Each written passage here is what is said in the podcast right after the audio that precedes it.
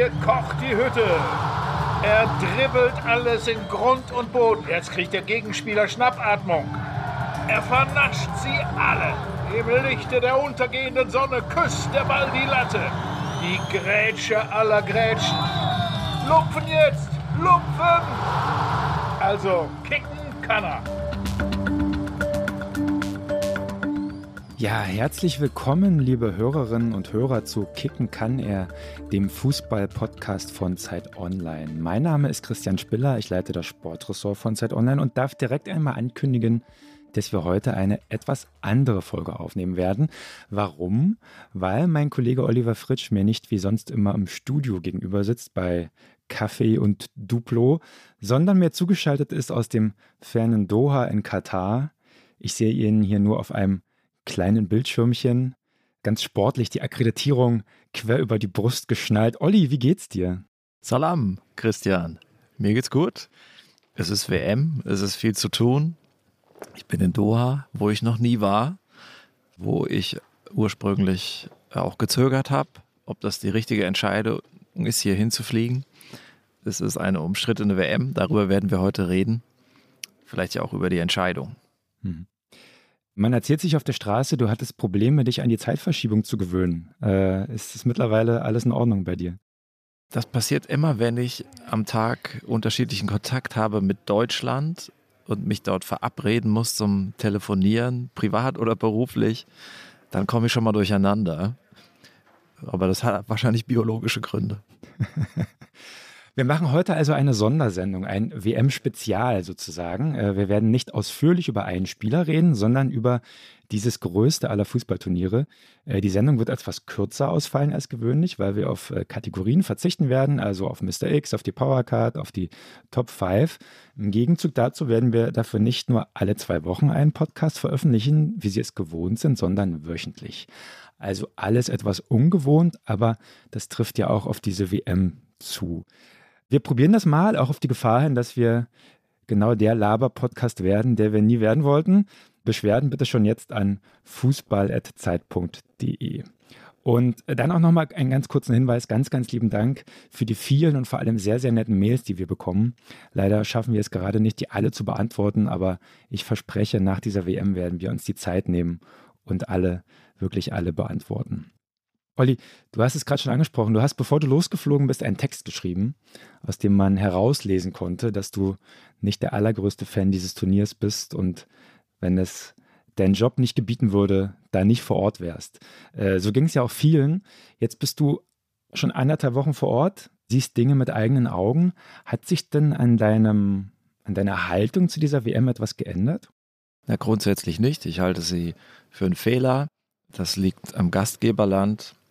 Wir wissen alle um die Debatte um Menschenrechte, Unterdrückung, die, die Monarchie einer, eines Herrscherclans. Wir haben auch fehlende Fußballkultur äh, angemahnt. Da sind wir bestätigt worden durch die, die Auftritte der katarischen Mannschaft, auch der Fans im Stadion. Wenn ich jetzt nochmal äh, mir vor Augen führe, äh, wie viele riesige Stadien jetzt hier gebaut werden, teilweise mitten in der Wüste, die jetzt natürlich ein Spektakel liefern und die auch echt toll sind. Also die modernen Pyramiden. Aber äh, was passiert mit denen nach der WM? Also von Nachhaltigkeit braucht ja keiner reden. Äh, und natürlich wissen wir alle, warum die WM hier stattfindet, nämlich wegen Korruption in der FIFA. Nun ist diese Entscheidung aber auch äh, über zehn Jahre alt. Das Kind ist in den Brunnen gefallen, wenn man so will. Äh, und wir müssen diese Altlast abtragen. Das ist das eine, aber natürlich verändert sich äh, auch der Blick des Reporters und auch meiner, wenn man erstmal hier ist. Und da differenziert sich natürlich vieles aus. Die Eindrücke hier sind besonders, äh, sie sind neu. Hier findet auf alle Fälle auch ein Fußballfest statt. Die Region hier freut sich wahnsinnig. Sehr auffällig sind die Saudis, die ja die Argentinier geschlagen haben, aber auch hier in, in großer Fanzahl äh, auftreten. Übrigens auch Frauen, die äh, beim Public Viewing sind, teils verhüllt, äh, mit Saudi fahren und ihre Mannschaft anfeuern. Man ähm, hat auch den Eindruck, dass jetzt äh, sich die Region hinter den Saudis versammelt. die sind ja nicht die beliebtesten hier in der Region, wie ich mir habe sagen lassen. Das alles vermischt sich natürlich dann äh, zu einem Gesamtbild und es bekommt neue Facetten. Und natürlich muss man sich die Frage stellen, was war an der Kritik, an meiner oder auch an der des Westens, äh, die wir vorher geäußert haben, richtig, was war vielleicht auch überzogen, was muss man jetzt neu formulieren. Ich glaube, grundsätzlich werde ich mich nicht ändern, aber äh, es ist schon auch wichtig für den Journalisten, es mit eigenen Augen zu sehen. Haben wir da schon erste Antworten, was überzogen war und was nicht? Oder ist das was, was wir, wo wir noch drei Wochen lang einfach drauf gucken werden und erst wirklich am Ende fundierte Antworten geben können? Also, ich habe den Eindruck, dass es uns, uns Europäern schwerfällt, sich auf die Widersprüche, die das Leben und die Politik hergibt, einzulassen. Und es, der Ton kann schon vielleicht auch eine Unerbittlichkeit angenommen haben, die viele Dinge dann auch übersieht. Und äh, vielleicht sind in den Schwarz-Weiß-Malereien dann doch ein paar Grautöne am Ende zu entdecken. Aber so funktionieren ja Debatten. Es ist wichtig, dass, dass wir, äh, wie sagt man, falsifizierbar bleiben, also sprich unser Urteil immer neu in Frage stellen und sich vielleicht auch mal korrigieren oder mal auch andere Geschichten hier entdecken und schreiben als die Vorberichterstattung. Das stellt jetzt nicht die gesamte Vorberichterstattung in Frage, aber wichtig ist, dass man auch reagiert auf das, was sich im Laufe des Turniers ergibt. Mein Eindruck ist, es konzentriert sich jetzt dann auch in Deutschland äh, mehr auf Fußball, aber das wäre eine Frage, die ich eher an dich stellen muss und darf, wie wie kommt es in Deutschland an? Und da, sozusagen denkt man zuerst an die TV-Quoten, aber das ist ja doch nicht alles, sondern was ist die Stimmung jetzt? Wie wird diese WM betrachtet? Ja, ich glaube, auch da kann man noch keine Schwarz-Weiß-Antwort geben. Ich glaube, das ist was, was sich entwickelt. Ich beobachte aber schon äh, so eine, eine leichte Entwicklung hin zum, naja, vielleicht gucken wir doch mal rein und ist ja auch ganz spannend. Und da spielt natürlich die sportliche Brisanz, die das Spiel durch die erste Niederlage gegen Japan gewonnen hat, äh, sehr mit rein, ja, weil quasi ja von einem Moment auf den anderen wurde eine sehr politische WM, bei der wir vor dem ersten Spiel vor allem über Armbinden und Statements und Gesten geredet haben, wurde das auf einmal zu einem Turnier, wo Deutschland zum zweiten Mal hintereinander in der Vorrunde hätte ausscheiden können, was natürlich sportlich und auch sportgesellschaftlich äh, Auswirkungen hätte haben können. So. Ähm, ich glaube, sowas zu beobachten wie Guck-Scham, ja, also dass Menschen heimlich Fußball gucken, vielleicht nicht so laut jubeln beim Tor, den Ton ein bisschen leiser drehen am Fernsehen, finde ich eine sehr interessante Beobachtung, ja, analog zu anderen großen gesellschaftlichen Themen, bei denen man sich für bestimmte Sachen, die man macht, schämt. Aber so ist nun mal der Mensch. Man kann ja nie komplett konsequent leben. Und ich bin sehr gespannt, wie sich das in den nächsten Tagen und Wochen noch entwickelt. Es gibt da die verschiedensten Haltungen.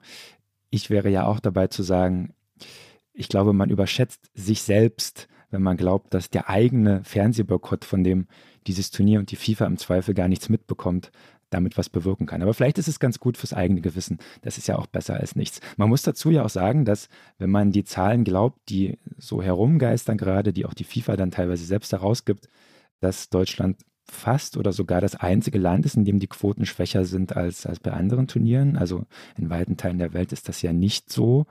Und das erweckt natürlich den Eindruck, als ob Deutschland der Moralweltmeister ist. Aber das ist immerhin Moralweltmeister ist gar kein Titel, kann man ja auch sagen.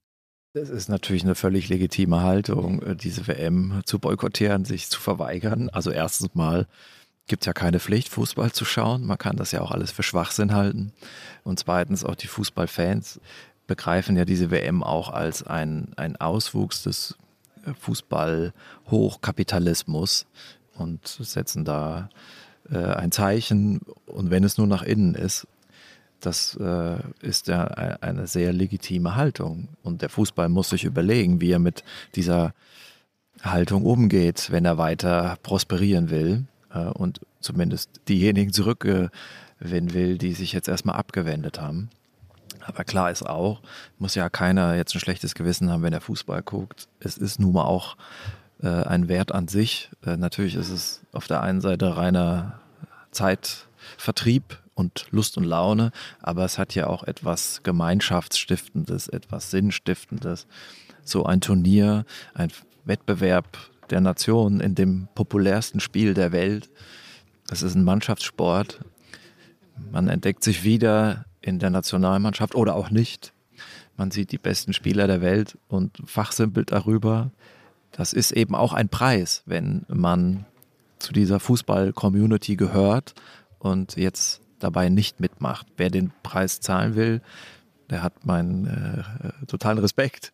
Aber ich würde auch niemanden jetzt Doppelmoral, das ist ja sozusagen der Vorwurf der Stunde, vorwerfen, wenn er vorher gesagt hat, für mich ist das nicht und jetzt lässt er sich doch irgendwie einfangen. Also da braucht man wirklich kein schlechtes Gewissen haben. Das sehe ich auch so.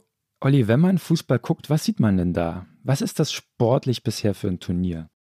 Die üblichen Verdächtigen plus das Comeback der äh, Brasilianer. Also wir haben die, die starken Nationen aus Europa, die sich durchsetzen. Also Deutschland hat ein bisschen Anlauf gebraucht, kommen wir ja gleich zu. Aber äh, Frankreich macht aus meiner Sicht den besten Eindruck. Wenn, wenn Spanien Technik hat und Strategie und Deutschland hat Physis und Talent, so als Gegensatz, dann hat Frankreich alles von dem. Wir wissen natürlich auch, dass die Mannschaft hier und da zu Überheblichkeit neigt und dass man ein Spiel dann auch mal verlieren kann. Aber mein Favorit wäre dann nach der Vorrunde Frankreich, also nach zwei Spieltagen der Vorrunde. Deutschland ist dabei, weil sie Glück hatten, dass äh, Costa Rica ein Glückstor geschossen hat gegen Japan. Spanien macht den üblichen Eindruck einer strategischen Mannschaft. Äh, Portugal wird aus meiner Sicht so ein bisschen übersehen, wie immer. Äh, das ist für mich Spanien 2. Brasilien spielt spektakulär und Argentinien wird aus meiner Sicht unterschätzt. Unterschätzt? Ja, sie spielen sehr kontrolliert, sehr physisch, haben Spielkontrolle. Klar, ich weiß, es äh, ist jetzt nicht sonderlich ansehnlich, aber sowas kann funktionieren. Ja, die Brasilianer hast du jetzt so ein bisschen fast abgespeist. Ja. Ich muss gestehen, ich habe zu wenig gesehen von Brasilien. Man bekommt ja, wenn man Reporter ist, also dann oft gar nicht so alles rundum mit. Deswegen muss ich die Frage an dich richten. Ich habe die Tore gesehen und noch mal eine Halbzeit. Und das ist spektakulärer, attraktiver Fußball. Ich weiß nur nicht, wie äh, die Abwehr im Ernstfall dicht hält. Ich finde sehr, sehr gut. Äh, also ich habe keine komplettere Mannschaft bisher bei dieser WM gesehen als Brasilien. Thiago Silva als Abwehrchef, ja eine Instanz, ja, äh, gewinnt keine Geschwindigkeitsrekorde mehr, aber super Übersicht, super Dirigent, genau das, was der deutschen Abwehr fehlt. Ja. Und davor spielt natürlich Casemiro, der nicht nur eine Mauer aufbaut vor seiner eigenen Abwehr, sondern auch Tore schießt, äh, wie im Spiel gegen die Schweiz. Schöne Tore sogar. Also ich finde diese Mannschaft unglaublich stabil hinten und nach vorne haben sie ja fast unbegrenzte Möglichkeiten. Also wenn man sieht, wen die von der Bank bringen können, ein Gabriel Jesus, ein Anthony, das sind jetzt auch alles keine Spieler, die man, die man sich, die man lieben muss, die gerne auch mal einen Trick um einen Trick willens machen. Aber ich glaube, von so einer Bank träumt vielleicht neben Frankreich jede andere Mannschaft dieses Turniers. Das Comeback der Südamerikaner, das war ja eine der Thesen, die wir in der Redaktion besprochen haben, vielleicht auch mal in einem Text geschrieben, ich weiß es gar nicht mehr. Das könnte tatsächlich stattfinden, dass auch Außenseiter mehr zum Zuge kommen und vielleicht wir eine große Überraschung erleben. Das war ein zweiter Gedanke von mir, eine Hypothese. Äh, ich glaube, das wird so nicht eintreffen. Das sehe ich jetzt nicht kommen. Das bewahrheitet sich einfach nicht. Nach diesen Eindrücken hier setzen sich dann doch die Großen durch. Mhm. Lass uns mal über die deutsche Mannschaft reden. Und wir haben ja, wir reden ja in den regulären Folgen unseres Podcasts über Szenen und Spieler. Und ich habe das Gefühl, die symbolischste Situation in dem Turnier der Deutschen bisher lag darin, dass äh, Niklas Füllkrug vom SV Werder Bremen mit 29 Nationalspieler geworden, nicht der begabteste Techniker, der je für Deutschland die Schuhe schnüren durfte, dass er Jamal Musiala, und da gibt es wenig begabtere Techniker, die je für Deutschland die Schuhe schnüren durften, den Ball weggenommen hat, gesagt, lass mal, du mit deinen Fuddeleien, ich übernehme hier und er hat den Ball äh, ins Tor gedroschen. Wie viel Symbolik lag in dieser Aktion? Oder übertreibe ich jetzt? Das kann ich nicht aus dem Stegreif beantworten. Die Symbolik, aber ich möchte, möchte mich der Frage nicht verweigern. Lass uns noch mal irgendwie äh, eine Etage tiefer anfangen. Vielleicht können wir die Höhe noch erklimmen, wenn wir noch genügend Ausdauer haben. Das war natürlich äh, ein super Moment. Im Stadion saß ich in der, in der Verlängerung und der Ball zischte in, in, ins Netz. Das war so ein Moment, den man dann eben nicht vergisst. Äh, und das ist das, was dann Fußball ausmacht, selbst in Katar. Es gibt ja auch ein begeisterungsbereites Publikum. Das haben wir in dem Moment erlebt. Sie schweigen, äh, wenn nichts passiert. Also sie haben auch Ansprüche. Ne? sind keine Supporter in dem Sinne. Aber wenn was passiert, dann wird es auch laut. Ich glaube, es liegt auch ein bisschen an der Architektur hier der Stadien, die so gebaut sind. So eine Art Elbphilharmonie mäßig, ja, äh, Akustik getestet. Aber ja, Füllkrug, das enthält wieder alle Wahrscheinlichkeiten. Äh, hat mehr in der zweiten als in der ersten Liga gespielt. Man muss dazu sagen, auch weil er oft verletzt war. Wenn das nicht passiert wäre, wäre er wahrscheinlich ein, ein Bundesligaspieler, der auch dort seine Karriere dauerhaft verbracht hätte. Dass der jetzt so einen Moment hat, äh, das ist irre. Es haben ja auch viele ihn vorher gefordert. Die Leute äh, haben jetzt durchaus Recht behalten für den Moment. Er hat alles in diesen Schuss gelegt, hat die Sache in die Hand genommen oder in den Fuß mit Selbstvertrauen unbekümmert. Und es ist halt ein Typ, der auffällig ein anderer Spieler ist als die anderen. So von seinem Bewegungsablauf und überhaupt. Von seinem Lächeln. Ja, von seinem Lächeln, auch als Typ.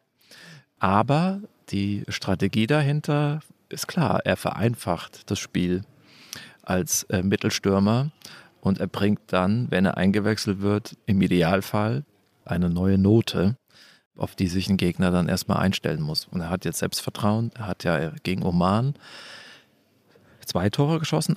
Eins hat gezählt, das andere war knapp abseits. Jetzt hat er äh, Spanien, also Deutschland gerettet, kann man fast sagen, mit dem Tor. Also äh, auf den kann man jetzt durchaus setzen. Ich würde ihn von der Bank bringen. Ich glaube, das ist seine Stärke. Ich denke mal auch, dass er gegen die ganz für die ganz großen Aufgaben dann auch an Grenzen stößt. So, ne? Also ich weiß, er wird jetzt ins Team geredet und vielleicht passiert es auch, aber gibt zu bedenken, dass äh, man sich jetzt auch nicht von diesem ersten Erfolg zu einer falschen Entscheidung drängen lassen sollte. Ah, der spricht der rationale Sportjournalist. Erinnerst du dich damals an Ronaldo? Der hatte diese Frisur, die nur noch, ne, also keine Haare mehr, nur noch vorne so ein, so ein, so ein Haarbüschel und das haben sich dann ganz viele Kinder gemacht. Ich fürchte ja fast, dass wenn Füllkrug nochmal trifft, dass äh, äh, der Nachwuchs dann überlegt, oh, so eine Zahnlücke wäre auch ganz cool. Ja. Deswegen der Appell hier an alle, liebe Kinder, bitte lasst eure äh, Schneidezähne in Ruhe. Es lohnt nicht, ja, geht lieber zum Training. Ich persönlich glaube ja, dass Füllkrug im Spiel gegen Costa Rica auch gut tun würde. Ja, das wird irgendwie ein, ein, ein Spiel auf ein Tor, wie es so schön heißt. Da wird es viele Strafraumszenen geben und da könnte so einer, der da vorne drin steht, ja nicht schaden. Der macht dann seine zwei Tore. Und wenn es dann gegen stärkere Gegner und stärkere Abwehrspieler geht, dann kann er das sich auch wieder von der Bank anschauen. Ich bin ja eher für die Stammelf, also weniger Experimente. Also der Kern findet sich jetzt so, das ist vor allem das Zentrum. Ich fände es gut, wenn, wenn man so auf äh, eine Startelf setzt mhm. und nicht zu viel wechselt. Ähm, ich weiß auch nicht, ob das Spiel gegen Costa Rica ihm dann so liegt. Es gab übrigens auch eine Szene im Spanien-Spiel, wo ich sagte, das hätten andere jetzt vielleicht hätte ein Tor draus gemacht, wo Füllkrug dann zu spät kam und hinfiel.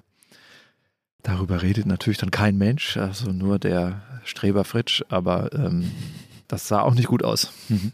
Wo Musiala so in einen kurzen Pfosten reinpasst und die spanische Abwehr macht im Prinzip denselben Fehler wie die deutsche beim 0 zu 1, deckt diese Zone nicht und Füllkrug könnte eigentlich den Schritt machen, kommt dann aber so mehr oder weniger dann nicht schnell genug hin und strauchelt. Ja.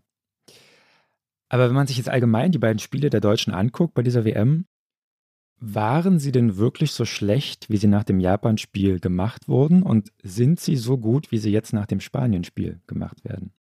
Ich fand das Japan-Spiel nicht so schlecht, bis, zur, bis zu den Eingriffen von Hansi Flick das habe ich auch geschrieben, dass ich das für einen Fehler halte. Und das haben ganz viele andere auch gesagt. Auch die spanische Presse zum Beispiel. Also das, das lief auf einen Sieg hinaus, bis dann Ilkay Gündogan ausgewechselt wurde, später dann Musiala, Havertz, Müller, das konnte ich noch verstehen, so. Und auch Knabri noch. Und dafür Spieler eingewechselt wurden, die da jetzt noch wenig Standing haben und wenig internationale Erfahrung. Und vor allen Dingen der Wechsel von Gündogan, der so ein bisschen unterschätzt wird, dessen strategische Fähigkeiten eigentlich gut sichtbar sind und den ich da gerne in dieser Rolle dauerhaft auf dem Platz sehen wollte. Der musste sehr früh raus und das äh, hat gegen Japan dann Stabilität gekostet. Goretzka ist eher ein offensiver Mittelfeldspieler und zack, zack, war natürlich krasser Abwehrfehler, äh, wurde das Spiel verloren. Aber so von den Kräfteverhältnissen war ja Deutschland insgesamt besser. Das haben sie es vergeigt, ja. Aber es war trotzdem schon was zu erkennen. Ähm, etwas mehr als bei der WM 2018 und bei der EM vor einem Jahr. Und gegen Spanien äh, haben ja die Entscheidungen dann von Flick großteils auch gesessen. Und äh, gerade im Laufe des Spiels sind sie stärker geworden, waren am Ende dem Sieg näher, verdientes Unentschieden geholt. Und äh, jetzt durch das Glück, was ihnen das Costa Rica-Tor äh, geschenkt hat, sind sie voll im Turnier. Ja, also jeder, der es mit Deutschland hält, sollte nochmal Dankesgrüße an Keisha Fuller richten, der dieses völlig verrückte Tor in einem völlig verrückten Spiel für Costa Rica geschossen hat. Ich glaube, äh, wenn der nächste Urlaub geplant wird, den, der nächste Langstreckenurlaub, wir hatten schon Cookscham, jetzt kommen wir zur Flugscham, ist ja heute auch schwierig. Aber wenn, dann bitte nach Costa Rica, soll auch ein schönes Land sein, ähm, habe ich mir sagen lassen. Man weiß ja nicht, wie das Spiel ausgegangen wäre, wenn Japan, also das Spiel Spanien-Deutschland, wenn Japan vorher gewonnen hätte, dann hätte Deutschland sicherlich mehr Risiko gehen müssen.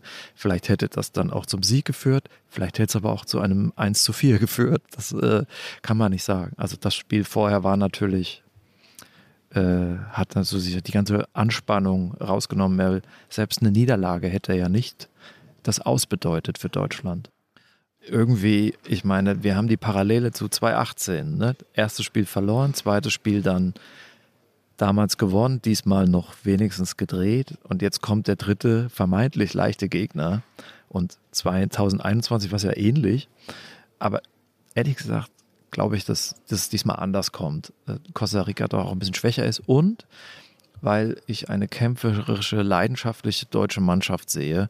Also denken wir mal an die Szenen von Leon Goretzka, die Sprints nach vorne oder die Grätschen hinten oder wie Busquets an seiner Stahlbrust abperlt. Das steht so sinnbildlich dafür, aber das, das Mittelfeld rennt viel, läuft viele Wege zu. Die Abwehr äh, steht jetzt besser mit Antonio Rüdiger und Niklas Süle.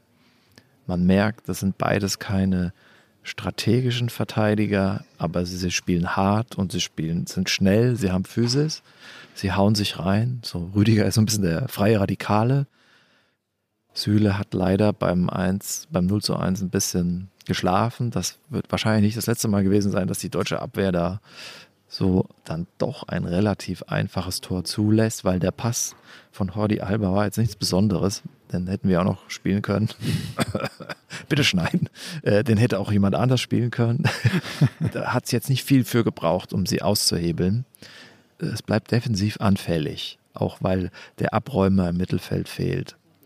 Man muss das gemeinschaftlich lösen, indem man irgendwie defensiver denkt, als das beim ersten Spiel gegen Japan der Fall war. Und die Mannschaft braucht natürlich ein besonderes Ergebnis im, äh, im Spiel Spanien gegen Japan. Also Japan darf nicht gewinnen, was auch ganz gut ist, weil Spanien es dann nicht laufen lassen kann. Ja? Die müssen, äh, müssen selber sehen, dass sie sich qualifizieren. Was ist denn das wahrscheinlichste Szenario? Also lass uns das mal kurz durchspielen.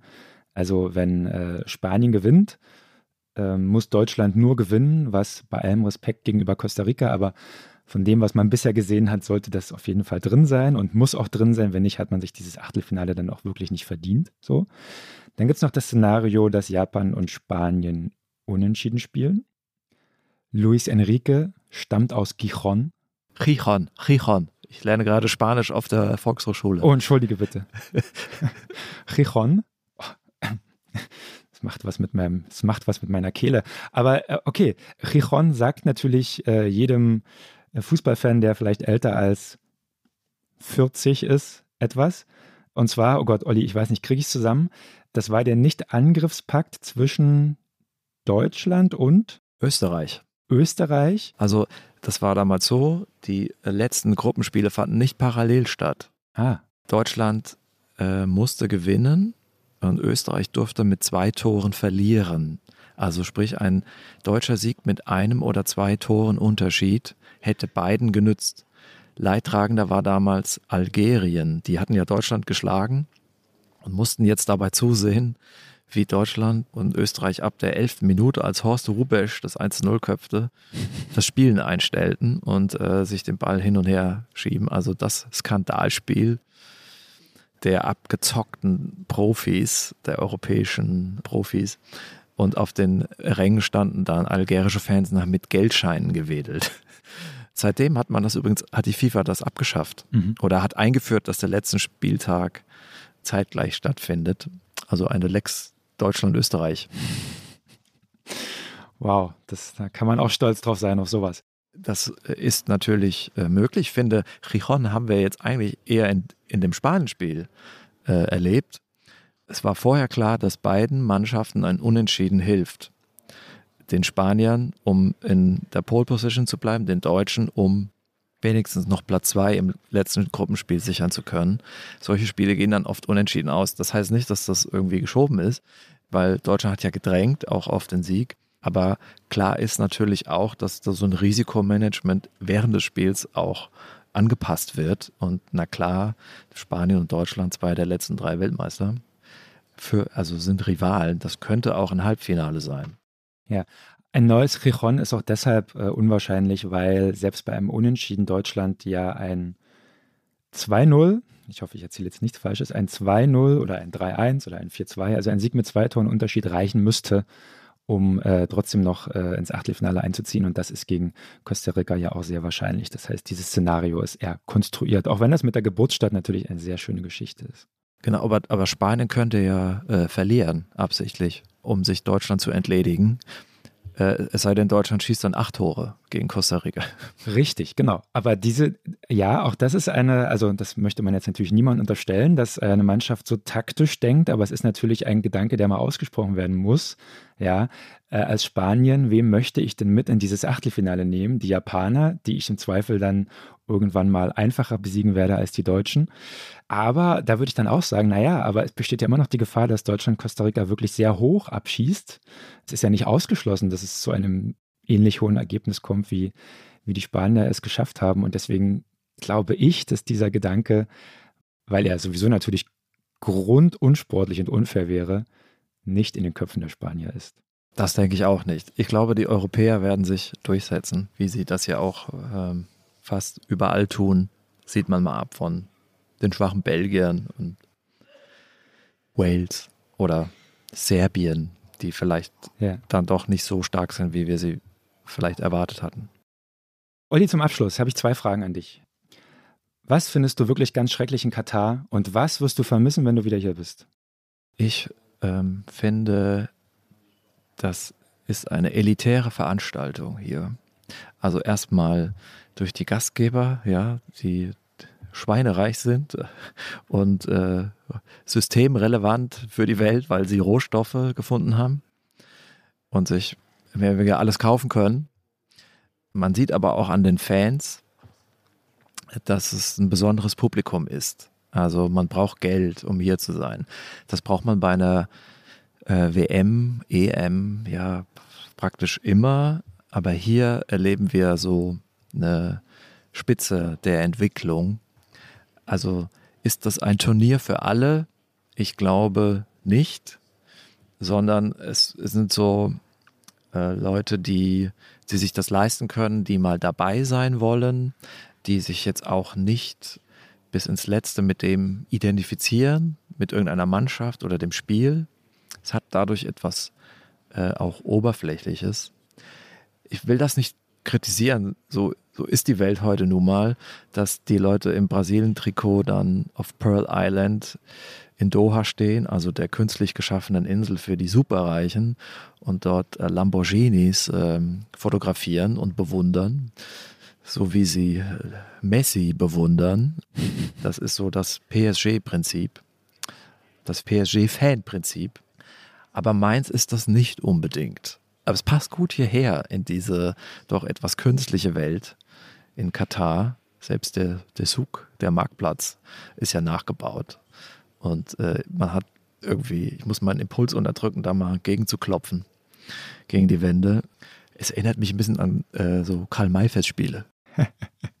Und was ich vermissen werde, kann ich noch nicht genau sagen, aber natürlich lebt man sich hier ein. Man kann hier sich auch sehr wohlfühlen auf eine bestimmte äh, Weise.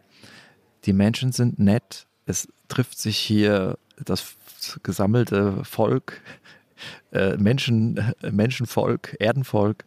Man fühlt sich sicher, das Leben ist easy, ähm, es gibt auch gutes Essen, gibt guten Fußball, nette Begegnungen. Es ist hier ein Fußballfest und man, ich bekomme neue Eindrücke. Wenn das dann mal aufhört, denkt man äh, schon auch sicherlich äh, an das eine oder andere zurück. Also diese, dieses Turnier wird sicherlich auch bei mir äh, schöne Erinnerungen hinterlassen. Wiewohl es natürlich äh, völlig klar ist, dass es hier nicht hätte stattfinden sollen. Daran wird sich jetzt mein Urteil, diesem Urteil wird sich jetzt nichts ändern. Aber wie das ist, das Leben ist nun mal voller Widersprüche.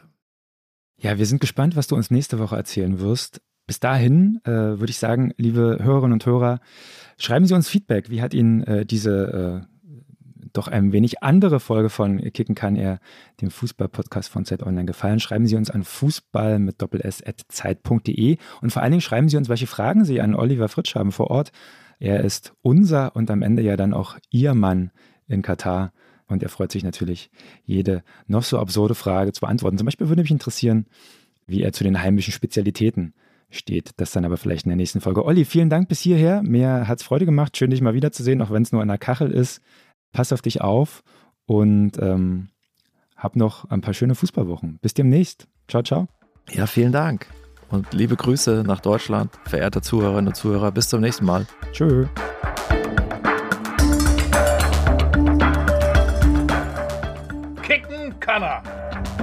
Ist ein Podcast von Zeit Online, produziert von Pool Artists.